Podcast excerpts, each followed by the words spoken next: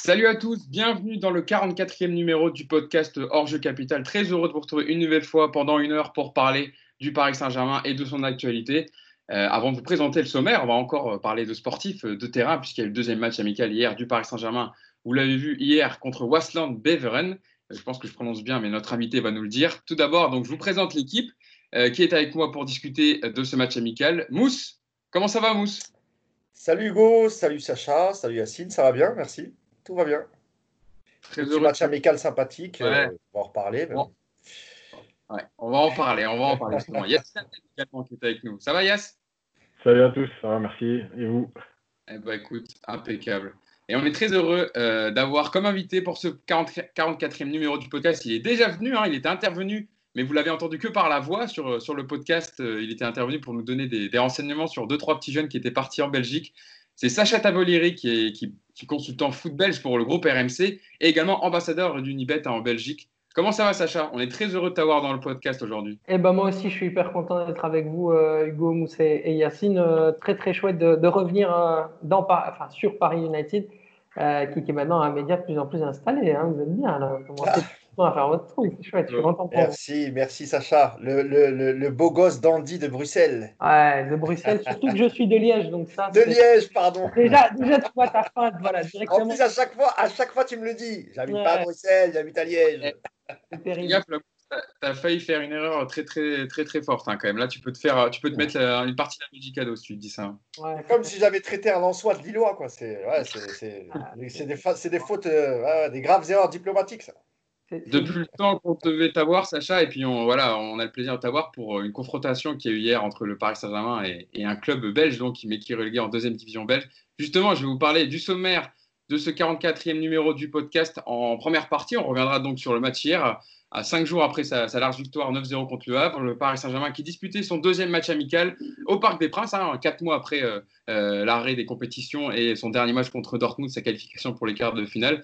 Victoire 7-0 euh, du Paris Saint-Germain, on y reviendra en, long, en large et en travers. Et en deuxième partie du podcast, on s'intéressera aux déclarations de Meunier cette semaine sur sa fin d'aventure au Paris Saint-Germain et également sur Leonardo. Leonardo qui ne s'est pas manqué de lui répondre, je pense qu'il y a beaucoup, beaucoup de choses à dire dessus. Euh, et, on a beaucoup de choses à dire également sur euh, Leonardo qui a répondu à ça, aux déclarations de Thomas Meunier. Je vous le dis donc en première partie du podcast, on va revenir donc sur le match amical remporté par le Paris Saint-Germain hier au Parc des Princes devant 5000 personnes hein, qui étaient autorisées à, venir, notamment des membres du collectif Ultra Paris. Victoire 7-0, donc le PSG qui s'est de nouveau baladé pour les buteurs. Alexandre, le pauvre Alexander Vukotic euh, qui a marqué euh, un CSC sur un centre d'Mbappé, qui s'est fait expulser d'ailleurs plus tard. Euh, Neymar qui a marqué sur penalty à la 28e. Icardi qui a marqué ensuite sur une combinaison avec Neymar sur penalty toujours. Mbappé, Choupo-Moting pour un magnifique doublé. Et enfin, Loïc Mbesso qui a terminé de conclure ce match amical. Donc ce, match amical qui était dans un format de 4 mi-temps de 30 minutes. Hein, pour, qui était voulu par le Paris Saint-Germain pour retrouver un peu le rythme des compétitions et avoir le temps de faire jouer un peu tout le monde. le 11 qui a débuté a priori, ça devrait être le 11 qui va débuter sûrement pour les, pour les finales. Bon, après, ça, euh, Thomas Tourel teste un peu plusieurs charnières, mais je vous donne le 11. C'était Kyler Navas au goal, évidemment. Thilo Kerrer à droite, une nouvelle fois. Thiago Silva, Marquinhos. Donc, Thiago Silva qui a remplacé Kim Pembe par rapport au match amical contre le Havre. Euh, Mitchell Baker, hein, euh, qui, continue de jouer titulaire au poste d'arrière gauche. Une paire Verratti en milieu, avec accompagné Neymar, Di Maria. Et enfin, en attaque, toujours dans son 4-4-2, Mbappé et Icardi. Euh, Mousse, pour ce deuxième match amical du Paris Saint-Germain, les, les, Parisiens ont confirmé leur, bonne forme physique et leur détermination offensive. Beaucoup de séquences de jeu intéressantes, 7 euh, buts marqués, 0 encaissé, pas de blessés. Bon voilà, c'est le, Paris Saint-Germain continue à monter en puissance. Ouais, même s'il y a une différence quand même entre la, la, première équipe donc, qui a fait 60 minutes et la, et la seconde, je trouve que la première, alors les, les premières minutes, j'étais plutôt rassuré sur le premier quart d'heure. Bon, après, il y avait une nette, une nette domination des, Parisiens sur la, sur, sur, la faible équipe euh, belge. Ah, du coup, en fait, en fait, moi, ce que j'ai envie de dire, c'est que c'est très, très difficile, quand il n'y a pas d'opposition en face, de tirer des enseignements parce que sur, la, sur les phases offensives, on avait bien compris que Paris, euh, on l'avait déjà vu face au Havre, même si ça reste une petite équipe, et on était censé monter un peu en puissance avec cette équipe de, de première division belge, même si Sacha, je crois qu'il descend de. Je sais qu'il y a un Lamborghini, on en parlait en off juste avant, mais mais elle est censée descendre, cette équipe belge. Donc moi, j'ai trouvé que c'était très très difficile de, de, tirer des enseignements, encore une fois. Et ce que j'ai remarqué, c'est-à-dire que la première demi-heure, ça allait encore. Et là, je parle de vraiment de la, première équipe, hein, donc l'équipe censée des, des, titulaires. Par contre, la deuxième demi-heure, ah, j'ai trouvé, qu'il y avait un relâchement. Alors, c'était peut-être dû à la faible opposition. Peut-être qu'ils se sont dit, ça ne sert à rien qu'on mette de l'intensité, parce que de toute façon, en face, il n'y a personne. Mais c'est vrai que le, dernier quart d'heure de la deuxième demi-heure, j'ai trouvé les Parisiens, euh, voilà, euh, ils marchaient, l'impression que pour eux, c'était plié. La deuxième mi-temps, la, deuxième mi-temps sur la dernière demi-heure, j'ai trouvé qu'on s'emmerdait à mourir parce qu'ils ont, fait, ils ont fait une gestion. Et euh, d'ailleurs, on parlera de Caius Ruiz tout à l'heure, mais euh, voilà, il est intéressant sur ses touchés de balle, etc. Sauf qu'il n'a pris aucun risque et on a vraiment l'impression qu'il n'a pas voulu faire d'erreur et qu'en fait, il jouait très très simple. Donc voilà, globalement, euh, c'est bien pour le PSG. Tu mets 7 buts, tu n'en encaisses pas. Mais je ne sais pas si ça va faire avancer le, le Schmidt-Bic, vraiment. Sacha, toi, tu connais en plus les adversaires du Paris Saint-Germain qui avaient hier. Ils ont terminé dernier du PR League, Waston ouais. Euh, comment tu juges, toi, l'opposition, justement, par rapport à, je ne sais pas si tu as vu le match contre Le Havre, est-ce que tu as trouvé que c'était plus faible que Le Havre ou, euh, ou équivalent? Non, mais je pense que c'est déjà, premièrement, c'est deux équipes différentes. Pourquoi le score est plus important dans ma première analyse euh, sur, sur le match, justement, face au Havre? Parce que Le Havre a tenté des choses, avait justement des joueurs qui, techniquement, laissaient beaucoup plus d'espace aussi entre les lignes, etc. Ce qui a permis au Paris Saint-Germain de développer un football encore plus énergique, encore plus offensif et euh, qui a laissé encore plus d'espace. Euh, toute euh, l'idée de Waslan Beveren dans ce match, et dès qu'ils ont commencé, c'était d'essayer d'en prendre le moins possible. On l'a vu, on l'a senti. Directement, le bloc bas était extrêmement resserré. Les défenseurs centraux essayaient à chaque fois de couper les lignes de passe comme ils le pouvaient. il y avait très clairement, je pense, un one-to-one entre Neymar et Maximiliano Coffrier euh, qui était dans, la tactique à un moment donné un petit peu prévu parce que tu voyais que euh, Maximiliano Coffrier dans le match, donc le défenseur central ouaslandien, le capitaine, désolé complètement à chaque fois que Neymar partait et l'objectif c'était à chaque fois d'aller le chercher. Il l'a bousculé à plusieurs reprises, je pense qu'il a fait ce qu'il pouvait, c'est un bon défenseur, je pense que c'est le meilleur joueur euh, honnêtement de cette équipe.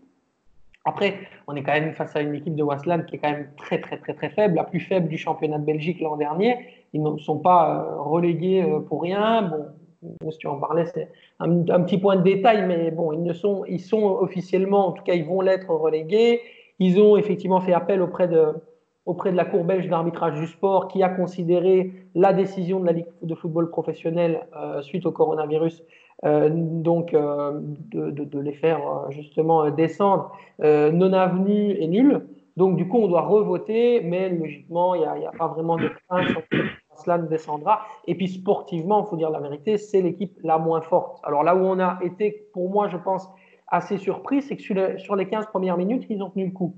On sentait que sur les accélérations des Mbappé. Par euh, rapport au Havre, euh, où euh, c'est rapidement, ils ont pris l'eau rapidement, le Havre, j'ai trouvé que moi, en tout cas, dans les 30 premières minutes, les joueurs de Wasson Beveren avaient été plutôt sérieux et qu'ils avaient un modèle certes plus défensif que, que, le Havre, mais que ça a essayé, voilà, de, on a vu qu'il y avait même un, on va dire, un, focus sur Neymar avec un joueur toujours sur lui pour le laisser, pour pas le, laisser se retourner. D'ailleurs, ce qui a, qui a, qui, enfin, qui a eu un peu d'agressivité, on va dire, un peu négative parce qu'à un moment, il y a eu quelques tensions pendant le match, mais c'est vrai que c'était, tu as raison, Sacha, un autre style de jeu un peu plus défensif, mais voilà, pour, pour contre-attaquer. Euh, mhm.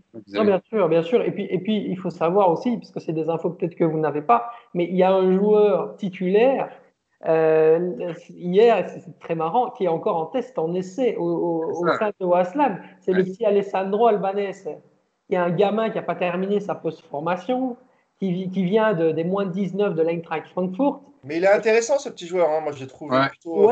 face à une équipe comme Paris, c'est pas dégonflé quand même. Hein. Il n'a pas, il a pas réussi tout ce qu'il voulait, mais c'est.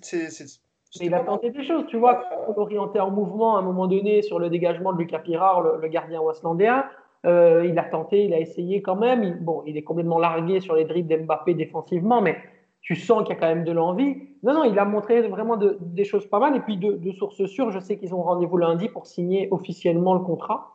Donc, euh, voilà, c'est un joueur qui, à mon avis, a, su confirmer euh, les, les, les, promesses qu'il y avait en lui et, et, et, voilà, qui a été très intéressant. Après, pour le reste, Et c'est le gros problème de Wasland, et ça l'a été toute la saison dernière, les amis, c'est qu'offensivement, c'est complètement rien, c'est nul. Il n'y a eu aucune offensive, aucune tentative, mis à part ce petit jeune qui a quand même essayé de se, démarquer.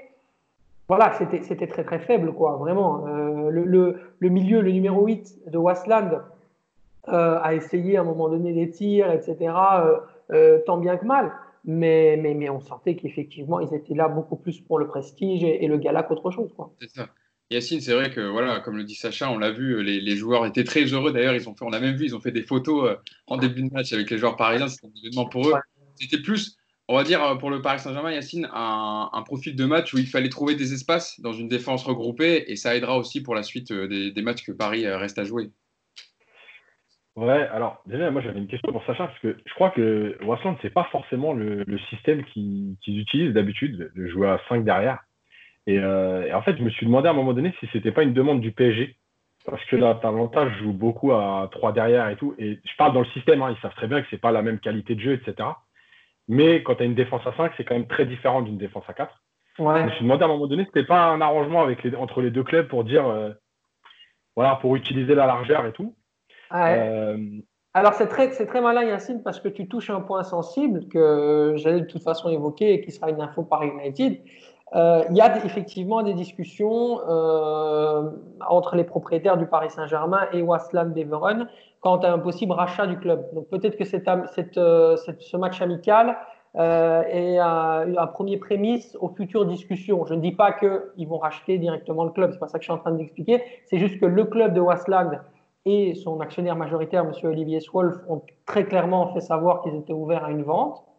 Euh, et il y a eu, selon mes informations, des discussions euh, effectivement en ce sens. Et le match amical pourrait être un premier pas euh, vers justement une collaboration possible. Donc cette idée de jouer à 5 pour effectivement préparer un match qui sera un match extrêmement important pour le Paris Saint-Germain face à l'Atalanta, ça me semble pas quelque chose de saugrenu et je pense que ça a l'air, ça, ça, tient même la route euh, au regard de cette info. Quoi. Ça pourrait être un, un club satellite, enfin vas-y, c'était juste une question, ça pourrait être un club satellite comme le Cercle Bruges pour Monaco, quoi, en gros.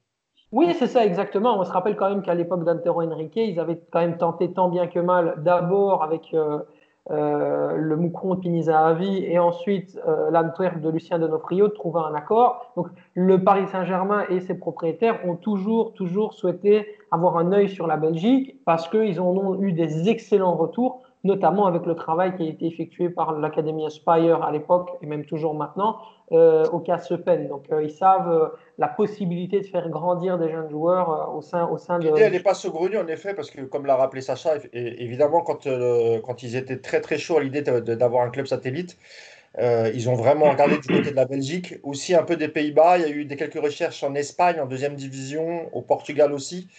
Donc ouais, ouais, c'est pas, c'est pas, c'est pas du tout saugrenu évidemment en tout cas, merci Sacha pour l'info. Hein. Très bonne info qu'on développera évidemment et puis dont on parlera quand on teasera le podcast parce que c'est une info quand même intéressante pour euh, ceux qui s'intéressent à l'actualité du Paris Saint-Germain. Et je pense que la présence de Jean-Claude Blanc et Nasser Al-Khalafi n'est peut-être pas pour rien, en tout cas dans les, peut-être dans les traces.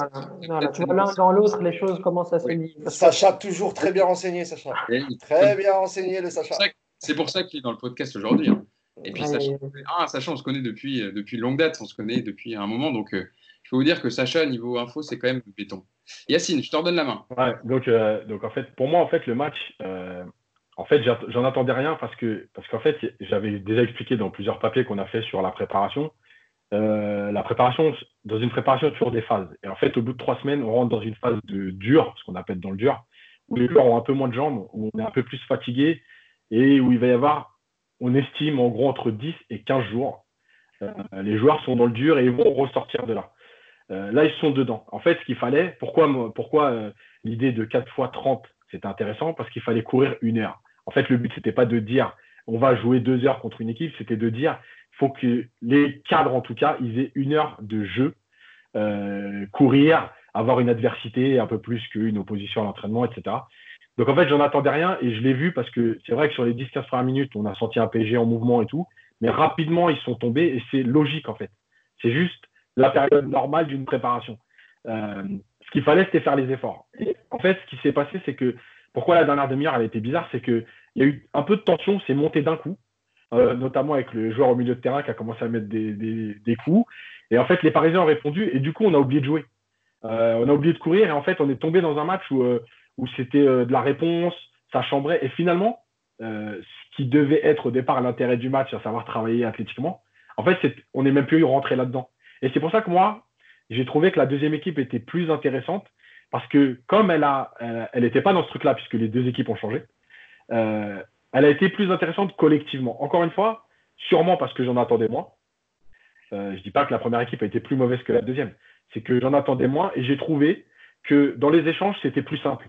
On a plus joué au foot, on a échangé euh, Paredes, Herrera, tu sais, Yacine, il faudrait, voir, il faudrait voir, je te coupe deux secondes, c'est vrai, j'ai oublié de, demander à Hugo, mais on aurait dû voir le nombre de passes en deuxième mi-temps. Et, en enfin, je veux dire, les, premières 60 minutes et les deuxièmes. Et hier, je me disais, je suis sûr que la deuxième partie avec, la, avec le, le, deuxième collectif, euh, on peut peut-être passer du simple au double, tellement il y a eu des redoublements de passes, surtout dans la dernière demi Du coup, je n'ai pas l'info, mais euh, ça serait intéressant de regarder effectivement pour après euh, l'émission. Et, c'est pour ça que je disais que j'avais trouvé la deuxième équipe plus intéressante parce que j'ai trouvé qu'elle était plus dans ce qu'on attendait d'un match comme ça, euh, dans je donne, je bouge, je me mets en mouvement, je continue à travailler, mais en même temps je joue simple. Euh, je ne joue pas pour moi, je ne joue pas pour, euh, pour chambrer, etc.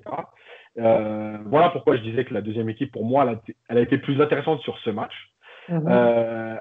après, malgré tout, je trouve qu'il y a quand même un joueur qui a. Alors, je ne parle pas par rapport à ses buts, mais Choupo, j'ai eu l'impression de voir un joueur, et je l'ai écrit dans le papier, euh, un peu bonus. Euh, finalement, je ne devais pas être là.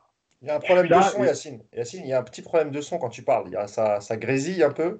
Ça, grésille un peu.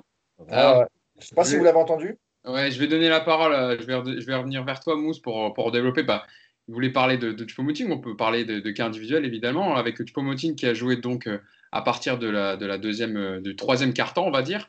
Euh, qui a mis deux buts magnifiques. Hein. Le premier sur un magnifique euh, contrôle orienté, euh, double contact et puis frappe enroulée sur, sur le gardien. Et le deuxième sur un centre de Draxler, une demi-volée un peu, un peu tapée au sol qui, qui rentre dans le but, qui termine au fond des filets. C'est vrai qu'il a, il a été intéressant dans ses, dans ses appels et dans ses choix. Et puis surtout, dans, sa on, on, dit souvent, on se moque un peu de Choupo-Moting en disant que ce n'est pas un joueur technique. En tout cas, hier, sur les deux gestes qu'il réalise, c'est du, du haut niveau, Mousse. Ouais, ouais, très haut niveau. Il faut rappeler qu'il a, qu'il a, qu'il a très très peu joué, même avant l'arrêt du championnat. Il avait, il avait un peu disparu des, des radars.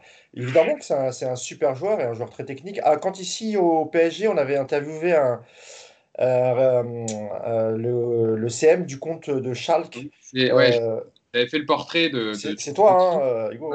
J'avais même interviewé Richard Na, qui est un journaliste qui suit le foot mm. camerounais et qui m'avait parlé en plus grand bien en me disant vous verrez que Choupo-Moting est capable de sortir quelques gestes techniques assez, assez intéressants. Ouais, évidemment, de toute façon, il l'avait déjà prouvé même euh, lors de sa première saison. Il a mis, il a mis de, des jolis buts. Je pense qu'il est très très motivé à l'idée de, de finir cette saison avec le PSG et pourquoi pas essayer aussi de se montrer pour, euh, comme Kurzawa, pourquoi pas essayer de gratter peut-être un an un an ou, deux ans de contrat supplémentaire. Hein. Je pense que c'est quand même un joueur qui peut rendre, qui peut rendre des, services.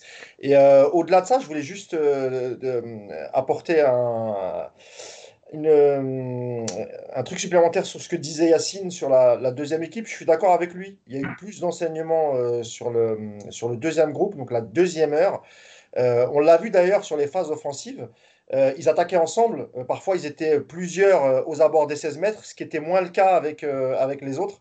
Euh, Icardi, il a, il a, hum, très très peu participé au jeu en première mi-temps. Il, Icardi, ouais. on fera un il, se contentait de rester devant. J'ai trouvé Neymar, moi j'ai trouvé Neymar très en jambes malgré tout, même si après il y, a, eu son côté chambrage à partir du moment où il s'est mangé quelques, quelques taquets, mais on connaît Neymar, hein, il ne peut pas s'en empêcher. Dès qu'un mec le cherche, bah, il finit par le trouver. Donc voilà, mais sinon globalement, euh, peu d'enseignements à tirer. On attend vraiment une opposition réelle face mardi face au Celtic, où là, je pense que si les mecs ont la même attitude en première mi-temps, ça va être compliqué. Enfin, compliqué dans le sens où, euh, pour la préparation, ça ne sera pas génial. Quoi. Il faut vraiment se mettre dedans et, prendre ça comme un match euh, quasiment officiel. Sacha, tu fais un peu le même constat, toi, sur, sur le match? Peu d'enseignements à tirer? Ouais, mais en fait, j'ai plutôt eu euh, d'abord l'occasion euh, de, constater que Neymar, euh, Mbappé, Icardi, ils étaient venus vraiment pour s'amuser, à l'image du, deuxième penalty où en réalité, bah voilà, ils sont à l'entraînement, quoi. Ils tentent des choses qu'ils tenteraient jamais dans les matchs officiels. Cette espèce de petite passe. Ce qu'on fait, Ramos et Benzema la veille pour le sacre du Real, la combinaison. Ça n'a pas marché d'ailleurs, parce que Benzema est rentré trop vite dans la surface. Moi, je trouve qu'Icardi a bien joué le coup, parce qu'il est, il est, vraiment rentré au dernier moment. Lui, c'était plus dur pour Icardi. Et en plus, il double deux défenseurs pour quand même la mettre. mais juste, un joli but. Juste si je peux. Pour le, sur le penalty, pourquoi? Parce qu'en fait, si vous regardez bien, Icardi, il part de plus loin et il démarre en même temps que la course de Neymar. En fait, ça, c'est la vraie tactique. C'est-à-dire que quand tu fais un truc comme ça, il ne faut pas démarrer à la limite au dernier moment. Il fallait prendre de l'élan et en fait arriver à lancer avec lui. Et c'est ce qu'il fait. On le voit derrière, il se parle à un moment donné. Fait. Ouais, absolument. Mais c'est génial. Hein. C'est prodigieux. Et alors, c'était assez étonnant ces moments de tension dont, tu as parlé Yacine, parce qu'en début de, enfin justement au début euh, euh, du match, avec notamment le premier penalty, il y a des échanges de sourires, il y a de la, allez, il y a de la, il y a de la douceur, a, c'est, sympa en fait, euh, même si au final Lucas Pirard, le gardien de, de Waslan Beveren, regarde Neymar en disant mais t'es, vraiment incorrigible quoi. moi je te dis, il lui met sa main, tu vois, vraiment pour dire mais va à gauche, va à gauche. Il, part à droite. Tire, tire, à droite, tire à droite, et il le tire, il, tire, il le met sur sa droite. Moi, je trouvais que c'était un moment sympa, en fait, hein, entre le. en plus, ouais, c'était sympa. Euh, il serre la main, les deux, donc. Euh. Mais c'est ça, exactement. Donc, c'était hyper sympa. Et puis après, derrière, bon, ça s'est un peu tendu pour rien. Euh, c'était un peu dommage parce que justement, il y a eu deux, deux, vies, en fait, dans, ce match, deux parties, de, deux atmosphères complètement, complètement différentes. Mais ça avait plutôt, plutôt bien démarré. Après, si je dois faire une analyse par rapport à Choupo-Moting, euh, c'est quand même très étonnant hein, ce qui s'est passé avec Kurzawa euh, au niveau de la prolongation, parce que tu vois, tu faisais un parallèle notamment avec l'international français. Euh, il, était quand même, il avait quand même signé avec Sports Invest UK qui a Jean en janvier pour pouvoir tout faire pour aller à Arsenal, pour partir en Angleterre, etc. Et puis là, derrière, mais il se rend compte qu'en fait, l'Angleterre ne le veut pas et il va, il va prolonger. Donc, pour Choupo-Moting, je pense pas que ce sera le même cas de figure, donc difficile d'imaginer une prolongation. Mais bon, c'est une question d'âge aussi, Sacha, oui, parce que Choupo a dépassé ah la, trentaine, tu vois. Donc... Euh. Bien sûr, et puis, et puis de toute façon, tu sais très bien que c'est un, un, choix de, Thomas Tuchel, et je ne sais pas si Thomas Tuchel sera là dans la, la, saison euh, prochaine au sein du Paris Saint-Germain, donc ça va remettre également pas mal de, de choses en, contexte. Mais ce qui est pour moi hyper intéressant dans ce genre de match, c'est l'analyse des jeunes, en fait tu vois, euh, l'analyse des jeunes joueurs, tu peux être Kais Ruiz, etc. Euh, découvrir des jeunes talents et voir ce qu'ils sont capables de faire sur des, rencontres comme ça, euh, c'est une manière aussi de, pouvoir se projeter pour les supporters du Paris Saint-Germain et les dirigeants sur, bah, en fait, on n'est pas forcément obligé d'aller recruter quelqu'un s'il y a quelqu'un qui part, on n'est pas forcément obligé de, voilà, il y a eu une bonne nouvelle avec la, prolongation là, du, du, défenseur de, de 15 ans. Euh, Chiaboulou, c'est possible? C'est... Euh, ouais, je, il est très très, très difficile à. Ouais. Celui qui est grand, qui fait 1m80, il a 15 ans, il fait 1m95 ou 90, il me semble. Oui, je vois de qui tu parles. Voilà, c'est ça exactement. Tu vois cette force de la nature. Euh, voilà, je pense que le Paris Saint-Germain aurait justement intérêt à continuer à, lancer, à lancer ces jeunes dans ce genre de match pour leur permettre d'engranger un maximum de minutes plutôt que, que de jouer avec le feu, avec des Neymar des Mbappé, etc., qui vont quand même malheureusement, qu'on le veuille ou non, c'est des joueurs fragiles, surtout Neymar, et ce serait prendre un risque incroyable que de le faire jouer dans des matchs amicaux euh, comme ça, alors qu'en réalité, ce serait bien plus intéressant de voir des petits jeunes pour ceux qui ne les connaissent pas, comme moi, par exemple. Tu vois. Ouais, après, euh, ça moi, je serais d'accord. il n'y a, que trois matchs amicaux euh, quand même avant le final de Coupe nationale et avec des champions. Donc, si tu ne les fais pas jouer maintenant, Mbappé et Neymar, tu les fais jouer quand quoi? C'est ça la question. En fait, Sacha, s'il n'y avait, pas la, avait pas la Ligue des champions à finir, je serais d'accord avec toi. Ça serait une pré-saison normale, tu sais, euh, une préparation, évidemment. Tu as tout à fait raison. Mais sauf que là, il y a quand même il y a deux finales de coupe, donc des, des, des matchs avec un trophée au bout, plus le quart de finale contre Bergame on a déjà débriefé plusieurs fois Bergame, on sait quelle équipe c'est. Donc euh, après, comment ils gèrent, c'est-à-dire faire d'abord jouer les titulaires au début et ensuite intégrer un peu euh, les jeunes, faire un mix. Moi, je trouve que c'est plutôt pas mal. D'ailleurs, Mbesso hier, il a été très intéressant.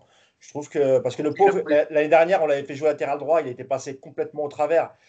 Après, il avait disparu un peu des radars.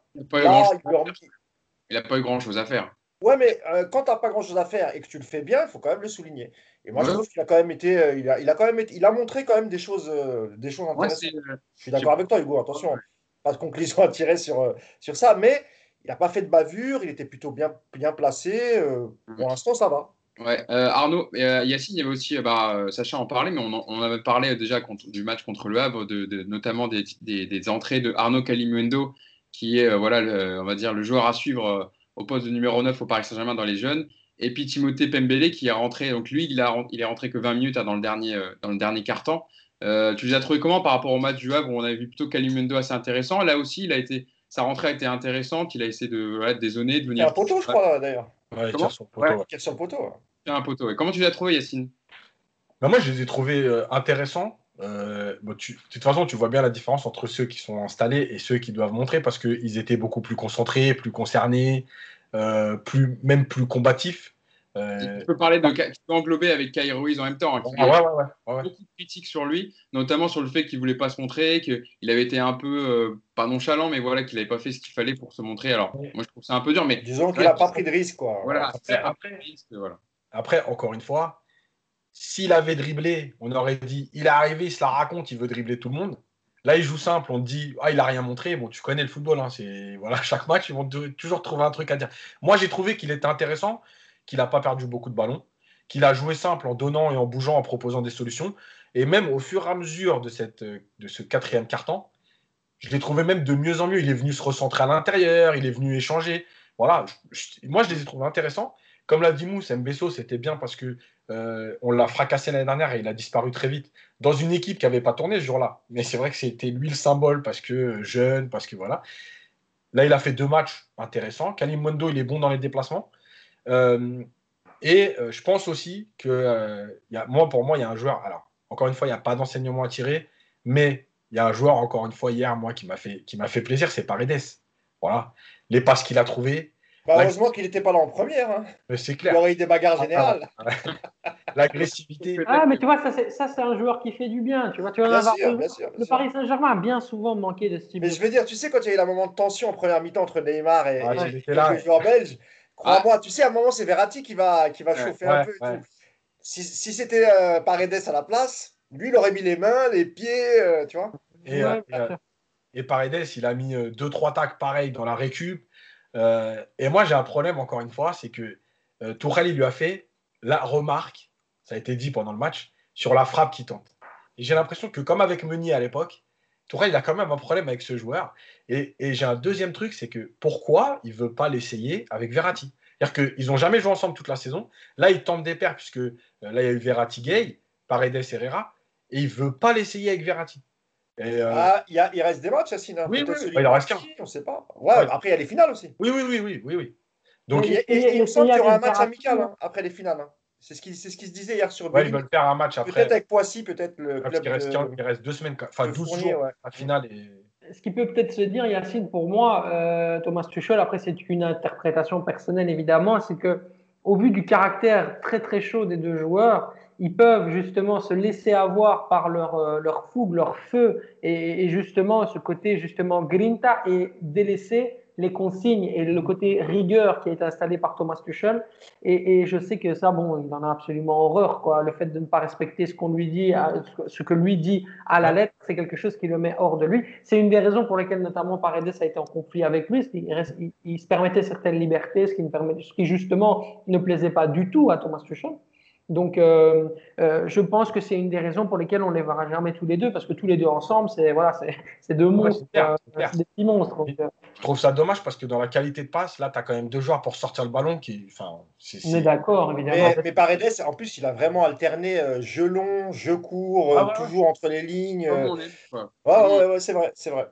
Euh, on peut parler, avant de passer à d'autres sujets, on a deux quand même sujets sympas. Enfin, la- L'entente comme Neymar et Mbappé qu'on a retrouvé, hein, ça c'est comme le vélo, ça se perd pas. Malgré euh, les euh, trois mois et demi, quatre mois sans compétition et le confinement, on a vu que les deux joueurs, Mood, se cherchaient beaucoup et se trouvaient très souvent. Quoi. On sait souvent, que ce soit la petite talonnade d'Mbappé qui remet sur Neymar, etc. On voit que les deux joueurs, voilà, ils n'ont pas perdu leur automatisme. Ouais, mais il faut, il faut que. Ça, je suis d'accord et on est tous contents. Et effectivement, quand ils, quand ils jouent euh, tous les deux, c'est toujours. euh, bah, c'est un jeu léché, c'est agréable à, regarder. Mais sauf que parfois, on a l'impression qu'ils le font strictement, enfin uniquement pour s'amuser et peut-être pas pour aller euh, marquer le but ou bien essayer de faire gagner leur équipe. Je dis pas que c'est tout le temps le cas, hein. mais voilà, comme je l'avais dit, par exemple, en deuxième, la deuxième demi-heure, c'était quand même ça. C'était bon, bah en face, il n'y a rien. On va essayer de se faire plaisir. Et on l'a vu plusieurs fois. Et quand, et quand il y avait pas de perte de balle, ils se regardaient tous les deux, ils souriaient. tu vois, ils n'allaient pas forcément euh, tu vois, faire le repli pour essayer de récupérer le ballon. ça reste un match amical, ça va, tu vois. C'est ça, tu vois. C'est le fait de se dire à chaque fois, on sait qu'on est au-dessus. Ah voilà, c'est un peu le danger, ouais. Et, voilà, et il y a, c'est parfois. Alors qu'ils devraient en profiter pour, euh, pour même mettre 22 buts, on s'en fout, tu vois. Mais joue sérieusement. Au Havre, ils ont respecté le Havre jusqu'au bout. Vraiment, ils, ont, ils ont respecté le Havre. Aujourd'hui, j'ai l'impression que, enfin, hier plutôt, hein, j'ai l'impression que une fois qu'ils avaient jaugé l'équipe, après le premier quart d'heure, ils se sont dit bon, bon, voilà, il n'y a pas d'opposition, on va, on va tenter des trucs. Mais c'est propre, au, propre au Paris Saint-Germain, excuse-moi, je te coupe, euh, d'être, euh, d'être totalement dans cette ambivalence-là, parce que derrière, dans des matchs de Ligue des Champions hyper importants, ce qu'on, ce qu'on a souvent constaté, c'est un complexe d'infériorité. Et ensuite, euh, dans des matchs où ils sont sûrs d'être beaucoup plus forts et qui sont arrivés comme euh, les, les, les, vrais favoris de la rencontre, bah là, c'est un complexe de supériorité. Donc, ils sont, entre guillemets, euh, beaucoup plus euh, forts que les autres et ils veulent le montrer. Donc, c'est très marrant en même temps de voir comment le, la façon de penser de l'équipe, généralement, et surtout des, des, des titulaires, peut, peut orienter aussi leur manière de jouer sur le terrain, quoi. C'est vrai que Yacine, on l'a vu, le Paris Saint-Germain était un peu plus maladroit hier devant le but, un peu moins clinique, peut-être voilà, un peu moins concentré peut-être au fur et à mesure du match, contrairement Le Havre, à Le Havre, où ils avaient été concentrés quand même pendant 90 minutes, à l'image de bon, Mauro Cardi qui en loupe deux, deux sympas juste avant les deux pénaux de Neymar. Hein. La première, euh, j'imagine que vous vous rappelez, où euh, il la mis sur le poteau et après euh, le défenseur accroche, accroche Neymar. Et puis la deuxième, où il y a une superbe, une superbe passe en profondeur de Neymar pour Di Maria qui la remet euh, à, à, Icardi dans le but vide et c'est le défenseur, euh, bah, c'est le défenseur qui met le but, euh, c'est ça, Vukovic, hein, qui il met la main. Vukotic. Vukotic. Pardon, excuse-moi, Vukotic. Enfin, il arrête du bras. Qui, qui fait l'arrêt de la main. Donc c'est vrai qu'Yacine, ils ont été un peu moins concentrés que le match contre, contre le Havre. Bah, en fait, moi, l'attitude de l'attitude d'Icardi, elle m'a paru bizarre sur les deux actions. C'est-à-dire que la première, j'ai l'impression qu'il veut pas mettre en gros pas un but facile. Donc il ouvre vraiment son pied pour trouver le petit filet et finalement bah, il, rate puisqu'il touche le poteau. Et sur la deuxième, euh, je sais, en fait je, le trouve très bizarre parce que sur la première passe il doit tirer. Et en fait il veut, il fait un contrôle et après en plus il choisit la frappe en force alors qu'il a même pas un gardien devant lui, il a un joueur. Et, euh, et en fait pour moi c'est la conséquence de la première. C'est-à-dire qu'en temps normal, Icardi, on le sait quand même, euh, enfin, devant le but, c'est quand même. Euh, ah, il est chirurgical, lui, normalement. Hein, et en fait, il a voulu l'assurer, du coup, il s'est encore trompé. Euh, c'est pas, c'est, pas grave, mais, euh, mais malgré tout, je trouve que c'est pas anodin dans, dans, en fait, dans tout ce qui est ressorti de ce match, dans la concentration, dans mm. l'efficacité, dans voilà. Et, et, pour revenir juste sur Mbappé vite fait, c'est moi, j'aime, moi, je lui dis tout de suite, dans les dix premières minutes, quand je vois Mbappé commencer à s'excentrer tout le temps à gauche, moi, j'aime pas. C'est-à-dire que pour moi, quand on joue en 4-4-2 comme ça, c'est pas à lui de venir tout le temps là. Et, euh, et quand il commence à faire ça, j'ai l'impression qu'il cherche du 1 contre 1. Voilà. Et, et, moi, je suis pas du tout fan de, de... Quand il commence les matchs comme ça, j'ai toujours l'impression que le ouais, mais quand il s'excentre à gauche, Neymar, il, il, il, revenait un peu dans l'axe. Oui, euh, tu vois, enfin, je pense que voilà, c'était. Le euh, problème, le problème c'est que à un moment donné, si vous voyez bien, même Neymar, il, le dit à Baker à un moment donné. Mais en fait, le problème, c'est que Baker, il peut pas faire d'appel puisqu'il y a déjà Mbappé il y a Neymar qui est axe gauche, euh, voilà. Et Bakker, il fait quoi? Il va venir entre les trois, donc c'est pas possible. Il va amener de la. Donc lui, il peut pas. Et lui, si vous regardez bien, Mbappé, le début de match, c'est beaucoup de 1 contre 1. Je tape derrière la jambe, je refais un dribble. Encore une fois, hein, il a centré derrière et tout. C'était pas que de l'action individuelle. Mais moi, je l'ai vu souvent au parc l'année dernière. Quand il commence comme ça, j'ai l'impression que son match, ça va être euh, bon, je vais tenter des trucs de 1 contre 1, un peu de vitesse et tout. Euh, pas forcément un match où je vais être dans, dans, dans le respect du jeu. Non, mais moi je pense qu'il a, dans, sa palette, il veut, il veut, il veut, il veut avoir plusieurs options. Et c'est vrai qu'il euh, il, aime bien prendre le, côté gauche. Et parfois, bah, avec Bernat, souvent, euh, tu vois, il dédouble quand ça se passe bien. Et c'est vrai que. si c'est avec la complicité du collectif, si c'est travaillé. je suis d'accord, Sacha, bien sûr. je ne dis pas qu'il a raison. S'il si, part sur une volonté anarchique de partir sur un côté et commencer juste à se montrer pour le fait de se montrer, parce qu'on connaît Mbappé, son ego, il a peut-être envie de, de, se prouver peut-être des choses à lui-même ou aux autres. Alors là, forcément, tu tues la dynamique du collectif, en fait. Mais tu sais, Sacha, je vais te dire, si tu as, si as un capitaine comme, on, cite souvent, mais comme Ramos, par exemple, parce que Ramos, lui, au sein du Real, il n'hésite pas à, à, mettre des taquets aux petits mmh. jeunes quand ils font pas le boulot. Je pense aussi que parfois, pour Mbappé, pas tout le temps, hein, parce que parfois, quand il, quand il décide de jouer collectif et sérieusement, il sait le faire, il l'a déjà fait. Mais c'est vrai que parfois, il a tendance à, en faire qu'à sa tête. Et malheureusement, on n'a pas quelqu'un dans l'effectif qui va lui dire hey, calme-toi. Tu as, beau toucher tant et tu as, beaucoup, as, coûté tant d'argent et tu touches tant de salaire, mais tu es jeune et tu es au service du collectif. Mhm. Il y a, y a pas, nous, on n'a pas un Ramos pour lui tirer un peu les oreilles et lui dire fais attention, tu n'es pas tout seul. C'est ce qui manque aussi un peu parfois au PSG. C'est ce qui a toujours manqué au Paris Saint-Germain. Depuis le début de l'histoire de, de l'arrivée Thiago, Thiago Motta, il, a, il, avait eu plus ou moins ce rôle. Euh, quand il parce qu'il y, y, a eu parfois des petites disputes à l'entraînement entre joueurs, et c'est toujours lui qui venait, qui, qui, réglait les histoires. Thiago Silva, il est capitaine, mais il n'a pas, il a jamais eu ce, ce comportement-là. Euh, il crie beaucoup, mais euh, tu sais, sur le terrain pour replacer, etc. Par contre, il n'a il il, a jamais endossé ce rôle de grand frère. Et d'ailleurs, je sais pas si pour, pour aller un peu dans, dans, la continuité de ce que dit Mousse, je sais pas si vous avez entendu la déclaration de, de Thomas Torel hier qui a dit que Thiago Silva serait le capitaine du Paris Saint-Germain tant qu'il serait sur le terrain. Donc ça veut dire que ce serait plutôt lui qui serait privilégié à votre avis pour jouer les, ah les matchs de champion Ah non, c'est juste de la com en fait. Parce qu'il ajoute tant, tant qu'il sera sur le terrain. Mais on ne sait pas s'il va être sur le terrain. Sauf que là, on verra, à mon avis, le troisième match amical, ils disent que peut-être il pourrait tester la dernière charnière, en gros faire une, une Thiago Silva Kimpembe pour avoir comme ça il aura testé Marquinhos Kimpembe. Moi, si tu veux mon ressenti. Thiago Silva Kimpembe Thiago Silva. Mais il a dit que les trois défenseurs étaient au même niveau pour lui. Voilà. si tu veux mon ressenti, Hugo, il sera en Ligue des Champions que si tu as Thiago Silva, tu vas être en difficulté face à une équipe comme l'Atalanta. Pour moi, c'est, si, si Tuchel il, il, décide de prendre, de prendre ce choix-là, c'est, nier l'histoire de, de, Thiago Silva en, Ligue des Champions et c'est nier les possibilités aussi qu'il euh, qui, peut justement avoir, notamment au niveau tactique, avec des joueurs comme Kim Pembe, Marquinhos, qui vont justement pouvoir freiner un peu plus les offensives de l'Atalanta et des joueurs comme Ilicic, etc., dont les caractéristiques sont plus facilement stoppables, entre guillemets, notamment avec la vitesse euh, d'un Kimpembe ou euh, euh, la précision en face à face d'un d'un Marquinhos dans l'interception notamment. voilà, pour moi, ce serait plus intelligent de la jouer comme ça, mais bon, après chacun son avis. Juste pour finir sur le Capitana, pour moi, Thiago Silva sera titulaire dans les deux finales de coupe pour, pour pouvoir brandir en tant que capitaine les, les, les coupes. Ce sera peut-être un, cadeau que lui fera pour service rendu le, Paris Saint-Germain et, et c'est très très bien comme ça. Mais euh, moi, comme Sacha, je pense quand même qu'il faut aligner la paire euh, Kimpembe-Marquinhos. Pourquoi? Parce que c'est d'abord la, charnière d'avenir. Donc, si, si, si tu commences pas à, un quart de finale de Ligue des Champions avec la charnière que tu utiliseras la saison prochaine, à quoi bon? Enfin, Pour moi, ça sert à rien d'utiliser Silva en Ligue des Champions quand tu sais qu'il partira après. Si à la rigueur, il avait prolongé, tu peux te dire, bon, bah ouais, pourquoi pas? S'il est encore en forme physiquement l'année prochaine, il pourra jouer. Mais quand tu, Léo a dit que ça serait terminé après les deux mois, bah, il, faut, il faut mettre dans le bain les, les, Kimpembe et Marquinhos. Donc pour moi, ça serait une erreur de mettre Silva euh, contre l'Atalanta Bergame, comme, euh, comme Sacha.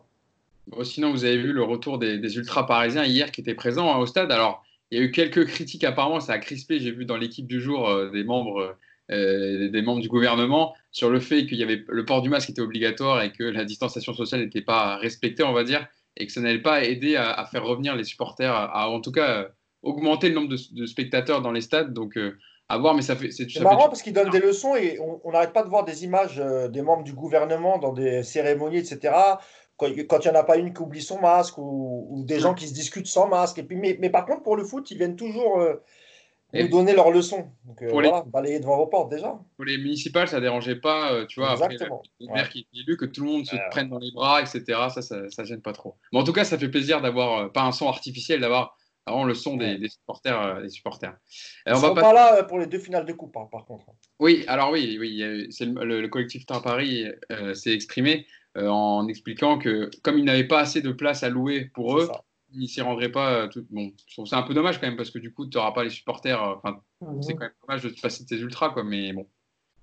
Ou tout le monde ou c'est tout le monde ou c'est personne. Je, pense Moi, je trouve que c'est plutôt cool parce que tu vois, ça, ils, sont, ils, ont, ils sont sacrifiés, ils ont libéré des places. Donc, euh, moi, je trouve ça plutôt au profit d'autres, mais c'est vrai que c'est eux qui donnent de la voix quoi, dans les. Dans les ouais, ouais, mais comme, comme les supporters stéphanois pour la finale de Coupe de France ont décidé la même chose, donc voilà, après on verra parce que là, ce sera au Stade de France. Hein, en termes d'ambiance, ça risque d'être euh, un peu froid. Ouais, surtout dans un stade de 80 000 places où tu as 5 000 personnes dans le stade.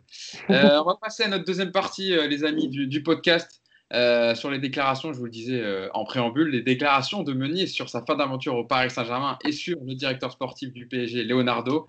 Tom Meunier, hein, donc, qui a rejoint, vous le savez, le Borussia Dortmund, qui n'a pas terminé la saison avec le Paris Saint-Germain les deux mois restants. Et donc Thomas Meunier, je, pense qu'on on en avait déjà parlé entre nous, entre membres de Paris United, on était sûr qu'il allait découpiller sur le Paris Saint-Germain dans sa, dès sa fin d'aventure. Sacha, tu vas pour nous en parler. Oui. Euh, donc je, vous, donne déjà la déclaration de, de, de, Meunier et ensuite je vous fais réagir dessus. Sacha, je te lancerai dessus. Donc il a, déclaré, il a donné une interview hein, à l'agence de presse allemande DPA et donc il explique sur par rapport à sa fin d'aventure avec le Paris Saint-Germain. Leonardo, Leonardo n'a jamais cherché à trouver un accord avec Dortmund, encore moins avec moi. Il a eu des contacts avec Dortmund mais n'était pas intéressé par un possible prêt jusqu'à la fin du mois d'août. Il a dit dans la presse française que j'avais refusé de prolonger mon contrat avec le PSG jusqu'en août, mais ce n'est pas vrai, je veux mettre ça au clair, a détaillé donc Meunier, qui a conclu en disant que le PSG lui a même demandé de, par courrier de rester à l'écart des installations du club pendant la période de confinement et les semaines qui ont suivi. Euh, Sacha, qu'est-ce que tu penses? Après, je vous donnerai la réponse de Leonardo, mais toi déjà par rapport aux déclarations de Thomas Meunier mais Moi, je pense que Thomas, euh, ce, que dit, Thomas, c'est aussi des choses que j'ai entendues, donc euh, soyons clairs sur le fait que je suis sur la même ligne que lui. Voilà, on va dire les choses. Euh, après, le, Paris Saint-Germain a beaucoup joué aussi avec, euh, avec Thomas, dans le sens où Thomas, il a vraiment attendu jusqu'au dernier moment. Euh, il voulait vraiment rester au Paris Saint-Germain, c'était pas une blague, il a été vraiment bien là-bas. Et c'est juste au moment où il a compris qu'en fait, bah, Leonardo n'était pas du tout intéressé, et c'est pas du tout le type de joueur qu'il voulait pour l'année prochaine, qu'il a compris qu'en fait c'était mieux qu'il soit. Et qu'après, il a commencé à, à écouter un peu partout. Euh, Thomas a eu jusqu'à 13 offres, donc 13 euh, contacts, 13 clubs euh, qui sont venus pour l'approcher, donc c'est énorme. Donc il a eu le temps de choisir. Il a eu parce qu'il est gratuit, hein, Sacha, il faut bien le préciser. Hein. Oui, bien sûr, bien sûr, parce qu'il est gratuit, ça c'est une évidence. Mais il a eu le temps de, de, de, de prendre le choix et, et, il pouvait très très rapidement officialiser, mais il a retardé, retardé longtemps, longtemps, longtemps le Borussia Dortmund, ça faisait quelques mois déjà que c'était bloqué. Les, dirigeants euh, euh, du Borussia l'ont confirmé en interne que, je crois, un mois avant l'officialisation. Donc, euh, ils, ont vraiment eu toute l'occasion de, qu'ils souhaitaient pour pouvoir prolonger Thomas. S'ils voulaient, ils l'auraient fait. Thomas, il était carrément dans l'attente à un moment donné. quoi.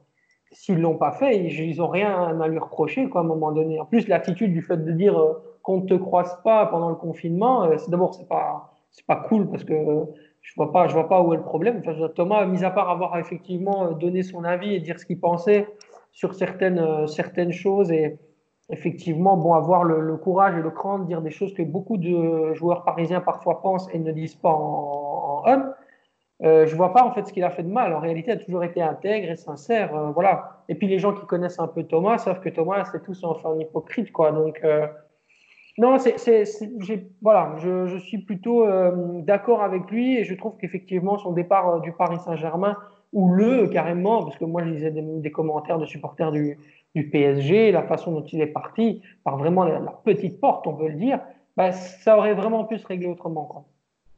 Yacine, je te voyais euh, réagir sur les propos de Sacha. Non, non, en fait, c'est plus par rapport. En fait, là, on est dans un combat un peu de, entre guillemets, de sémantique parce que j'ai n'ai pas refusé de prolonger. Ça peut vouloir dire aussi, j'ai pas, j'ai pas, plutôt, j'ai refusé de prolonger aux conditions du PSG. Mais finalement, il n'a pas refusé de prolonger. Tu vois ce que je veux dire? Tu peux toujours jouer sur les mots. Euh, les conditions, euh, qu'est-ce qu'elles étaient réellement? Est-ce que réellement c'était, soi-disant, lui, il voulait prolonger aux conditions salariales de Dortmund aujourd'hui? Est-ce que réellement le PSG lui a dit non, prolonge à tes conditions d'avant? Enfin bref. Non, mais c'est ça, Yacine. En fait, mais pour tout le monde, c'était ça. C'est on vous prolonge aux, mêmes conditions salariales, de, enfin, les conditions salariales de votre contrat. Et, après, c'est un peu logique que ceux qui veulent prolonger et qui quittent le club veulent négocier autre chose. Pour moi, c'est pas scandaleux. Non, mais en fait, voilà. Et, en fait, finalement. Euh, moi, je trouve qu'il y, a, deux choses en fait dans ce truc-là. C'est que on voit bien que malgré tout, euh, même les joueurs dont on a l'impression qu'ils font un peu moins attention à leur image, parce que moi, l'image que j'avais de Thomas Meunier, c'était plutôt un mec euh, nature, quoi. Tu vois, quand il fait des tweets, quand il parle, voilà. On se rend compte que finalement, ils sont quand même attachés à leur image, parce que pourquoi revenir mettre ça là? Euh, Finalement, il, a, il est à Dortmund. Quelque part, on s'en fout que qu'il euh, est prolongé, pas prolongé, qu'il ait eu envie ou pas envie. Aujourd'hui, il euh, faut passer à autre chose pour tout le monde. Après, après Yacine, s'il justifie, honnêtement, c'est parce qu'il a quand même pas mal été traîné dans la boue, euh, médiatiquement et publiquement aussi. Hein. Non, mais bien sûr. C'est qu'à un moment donné, il ressent quand même besoin d'ajouter un contre, une contrebalance euh, à, ce qui a été dit publiquement et à la communication du Paris Saint-Germain par le biais de, de, ces pros, de ces pros communicants, euh, mais bien sûr. intermédiaires. Voilà. C'est ce que je dis en fait. Ça veut dire qu'à un moment donné, tu peux te dire que lui, il est détaché de tout ça, mais finalement, à un moment donné, ça te touche et donc tu as besoin de répondre. Mhm. Voilà. Là, on voit aujourd'hui, euh, ce matin, il y a eu encore le directeur sportif quoi, de Dortmund qui a répondu en disant que le PSG se trompait, que c'est les jeunes qui contactent directement les clubs et pas les clubs qui viennent chercher les jeunes en France. Bref, voilà, on va rentrer un peu dans ce combat. On sait que depuis un petit moment, entre Dortmund et le PSG, c'est un peu tendu. Donc voilà, moi, franchement, la vérité, c'est que je m'en fous, en fait. C'est-à-dire que, encore une fois, euh, les joueurs, ils passent quand ils se comportent bien pendant leur passage. Voilà, après le reste, euh, on est dans la guerre de la communication, on est dans la guerre de l'image, on est dans plein de choses comme ça. Je m'en fous un peu.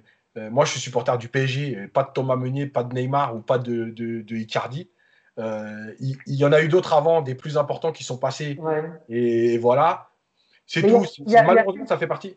Yacine, tu te, rends, tu te rends quand même compte d'un truc, c'est que quoi qu'on en dise, Thomas n'aura jamais laissé les supporters du Paris Saint-Germain indifférents parce que soit on l'adore et effectivement on a tendance à vouloir le, le protéger, voire même le surprotéger parfois, en lui euh, essayant peut-être de lui accorder certaines circonstances atténuantes qu'il n'y a même pas euh, lieu d'avoir, et d'autres où en fait euh, c'est comme si c'était un, Marseillais qui joue à l'OM, quoi. Tu vois ce que je veux dire?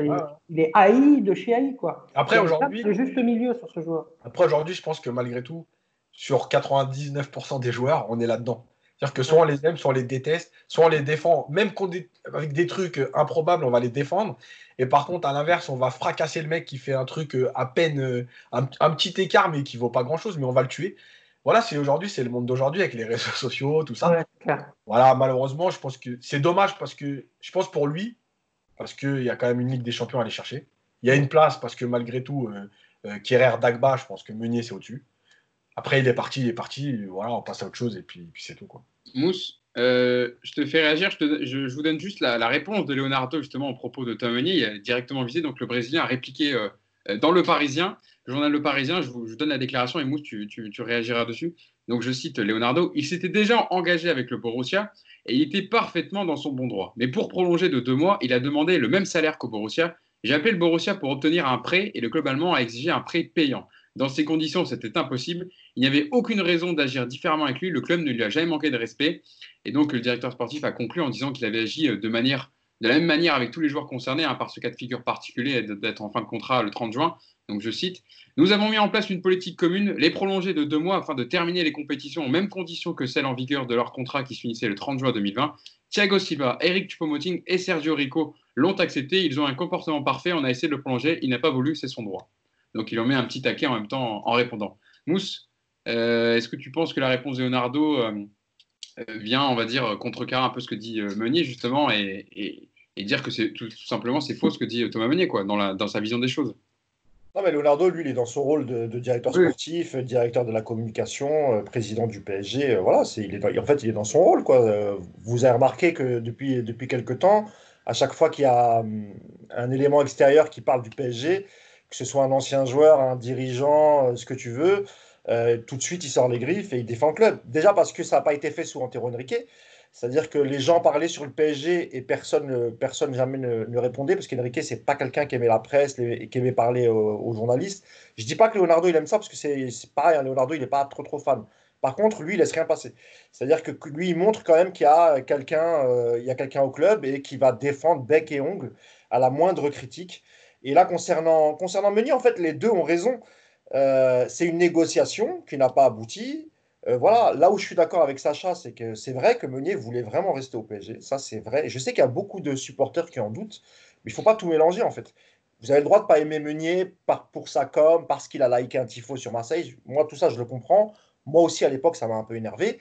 Mais, mais ce n'est pas pour autant qu'il faut remettre en cause euh, l'intégrité du joueur. Le joueur voulait vraiment rester, c'est vrai, et, mais en fait, il avait un double problème, le pauvre Meunier. C'est que non seulement Léo, comme l'a dit Sacha, n'était pas très chaud pour le prolonger, il préférait le laisser partir pour, pour euh, tourner une page et faire une sorte de fin de cycle comme avec Cavani, etc. Et en plus, tu as le deuxième effet qui se coule, tu as ton entraîneur qui ne te fait pas confiance.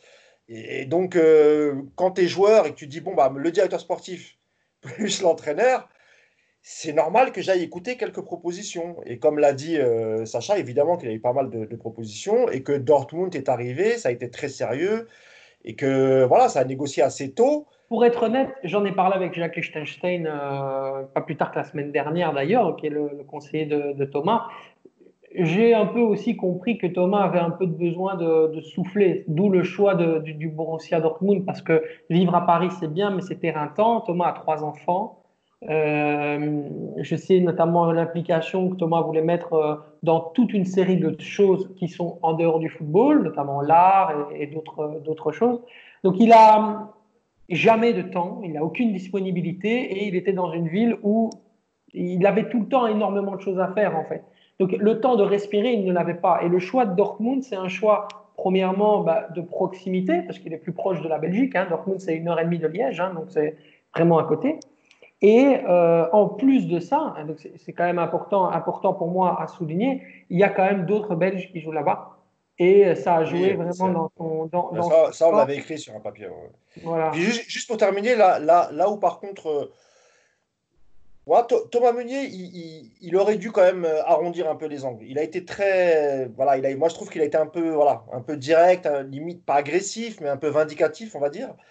Et je pense que, comme l'a dit euh, Sacha et même Yacine, je crois, vous pareil, il aurait pu avoir une fin meilleure. Parce que, alors, moi, je vais juste parler deux minutes du joueur. Le joueur au PSG, on ne peut rien lui reprocher. Tu peux lui reprocher des, mauvais matchs qu'il a fait. Hein. Attention, je ne dis pas ça. Par contre, ce n'est pas, pas un joueur qui a triché. Thomas Meunier, quand il était sur le terrain, il donnait ce qu'il avait à donner. Ce n'est pas un joueur qui se cachait. Par contre, il, a, fait des boulettes. On est tous d'accord. Parfois, il a fait des matchs catastrophiques. Et je vais, faire un parallèle avec le match d'hier. Il y a une situation euh, dans, la, deuxième, euh, deuxième heure où Dagba il est en position de centrer pour Sarabia. Et eh ben tu vois, on dit toujours que Dagba, et tu vois, à juste titre, il, faut qu'il progresse, il a encore pas mal de, lacunes. Bon, bah, cette situation, je pense que Meunier, tu vois, il y, avait but parce qu'on ne peut pas tout mettre sur le dos de, Thomas Meunier. C'est quand même un, bon joueur de foot, c'est un ancien attaquant. Et moi, je trouvais qu'en phase, en, phase offensive, il est beaucoup plus intéressant que, que Kerrer. Effectivement, je, rejoins Yacine et Dagba. Donc, il y a euh, Meunier, il a ses torts.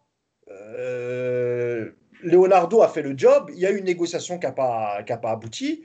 Comme l'a dit Yacine, bah, ça lui est bon vent. Que lui réclame euh, le même salaire de Dortmund, encore une fois, moi je trouve pas ça scandaleux. Parce qu'au 30 juin, tu n'es plus sous contrat avec le PSG, c'est un prêt de Dortmund. Donc qu'il ait demandé ça. Moi je pense que Leonardo, parce que je suis sûr que le salaire qu'a donné Dortmund, il n'est pas non plus je pense qu'en deux mois, tu aurais pu le faire. Et si vraiment tu estimes que, que, Meunier est meilleur à droite, bah, il fallait lui donner. C'est pas très très grave. Ça n'a pas abouti, ça n'a pas abouti. On, va faire confiance à Kerrer. Et puis ça se trouve, Kerrer va nous sortir un, super match. Et encore une fois, bon vent à Thomas Meunier. Pour moi, c'est une négociation qui n'a pas abouti. Et puis, puis c'est tout. Leonardo n'est pas en tort. Meunier, je dirais un petit peu parce qu'il aurait pu, le, communiquer de, voilà, du, lui qui, aimait vraiment le club. Hein, ça, ça, c'est vrai, il était attaché à ce club, attaché à la ville, etc. Voilà, ça aurait pu se, de, ça aurait pu se finir d'une meilleure, meilleure façon, pardon. Tant pis. Pour compléter un peu aussi ce que tu disais, Sacha, par rapport aux envies de, Thomas Meunier, c'est aussi un choix sportif parce que Dortmund évolue dans un 3-4-3. Lui, on le sait qu'il est plus à l'aise dans un, dans un rôle de piston parce qu'il y a moins besoin de, défendre, on va dire, et peut plus se projeter. avec l'équipe Et puis surtout, il a la place euh, offerte puisque Ashraf Hakimi a signé pour l'Inter Milan, donc ça lui offre un boulevard à droite. Oui, bien sûr. Non, c'est une évidence. S'il y avait Ashraf Hakimi, mon discours, il aurait été complètement, euh, euh, complètement différent. Mais ici, il faut savoir que l'approche du contexte du club et de la ville aussi, de là où il va vivre, euh, et, son contexte familial et tout le reste, pour moi, je pense compte tout autant que le, choix sportif de Thomas. Parce qu'il en a parlé beaucoup avec Axel Witzel, qui pour moi a été prépondérant dans le choix de Thomas. Euh, il a une vie beaucoup plus paisible là-bas, tu vois. Donc euh, c'est aussi une manière de pouvoir garder un certain niveau sportif, parce que le Borussia Dortmund sera de toute façon en Ligue des Champions, va de toute façon lutter pour le titre en Bundesliga, et avoir une, certaine euh, la paix en fait. On va dire les choses qualité de vie. on, va dire, on va dire les choses comme elles sont, parce qu'à Paris, avoir la paix, quand on est joueur du Paris Saint-Germain, tu oublies quoi, tu vois.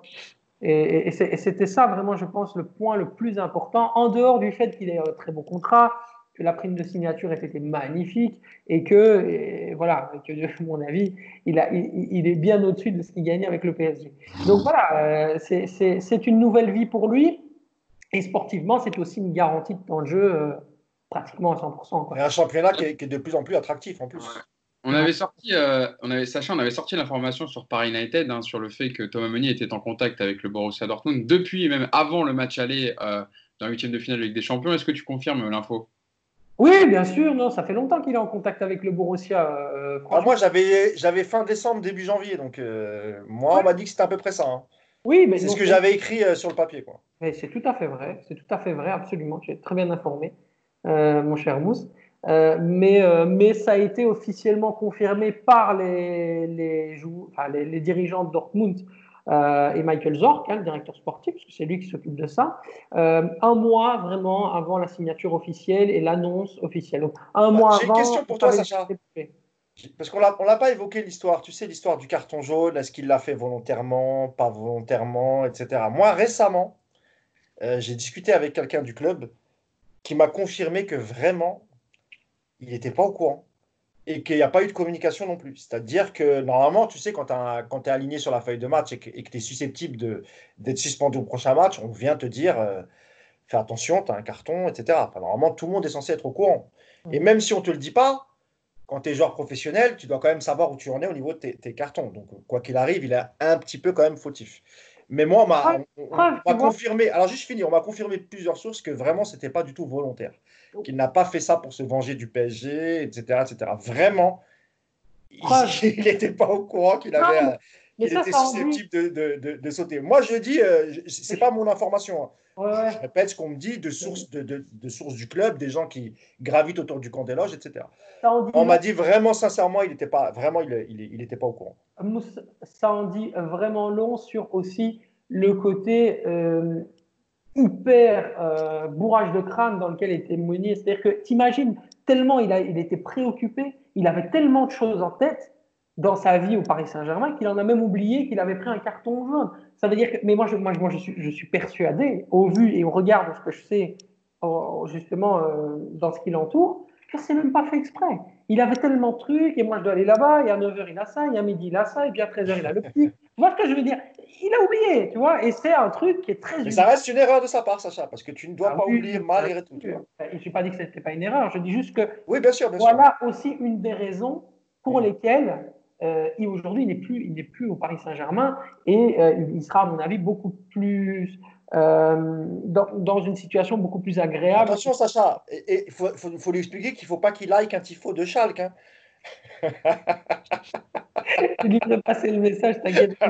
Par contre, là, là, où Thomas a été très malin, parce que ça faisait quand même longtemps qu'il s'était engagé, au moins verbalement, avec, euh, avec Dortmund, c'est que pour en avoir justement eu le cœur net avec notamment des intermédiaires qui, en dernière minute, l'ont contacté pour notamment le FC Barcelone, il a toujours fait croire jusqu'au dernier moment qu'il n'avait rien signé et qu'il n'y avait rien qui était fait. Quoi.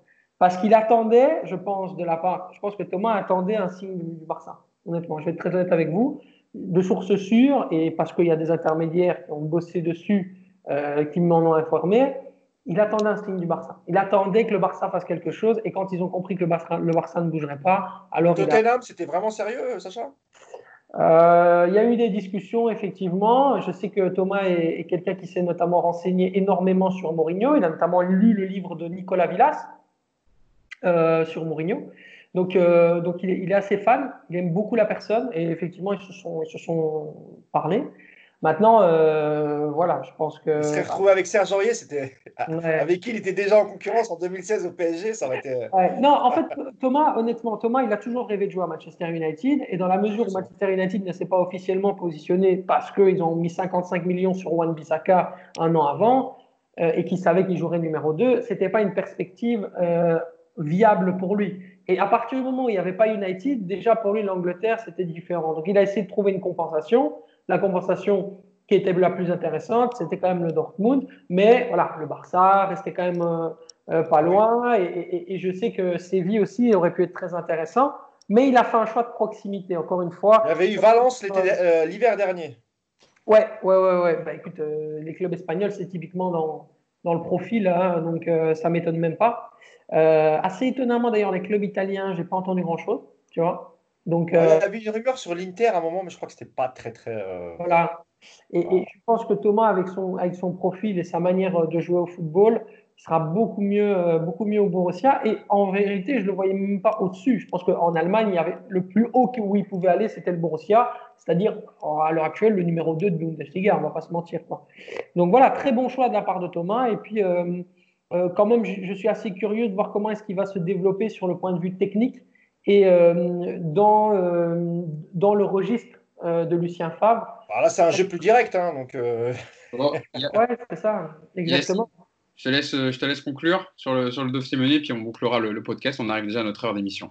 Non, mais de toute façon, moi j'ai dit, c'est voilà, il a fait 4 ans, deux bonnes premières saisons, deux, deux, deux dernières saisons plutôt mitigées.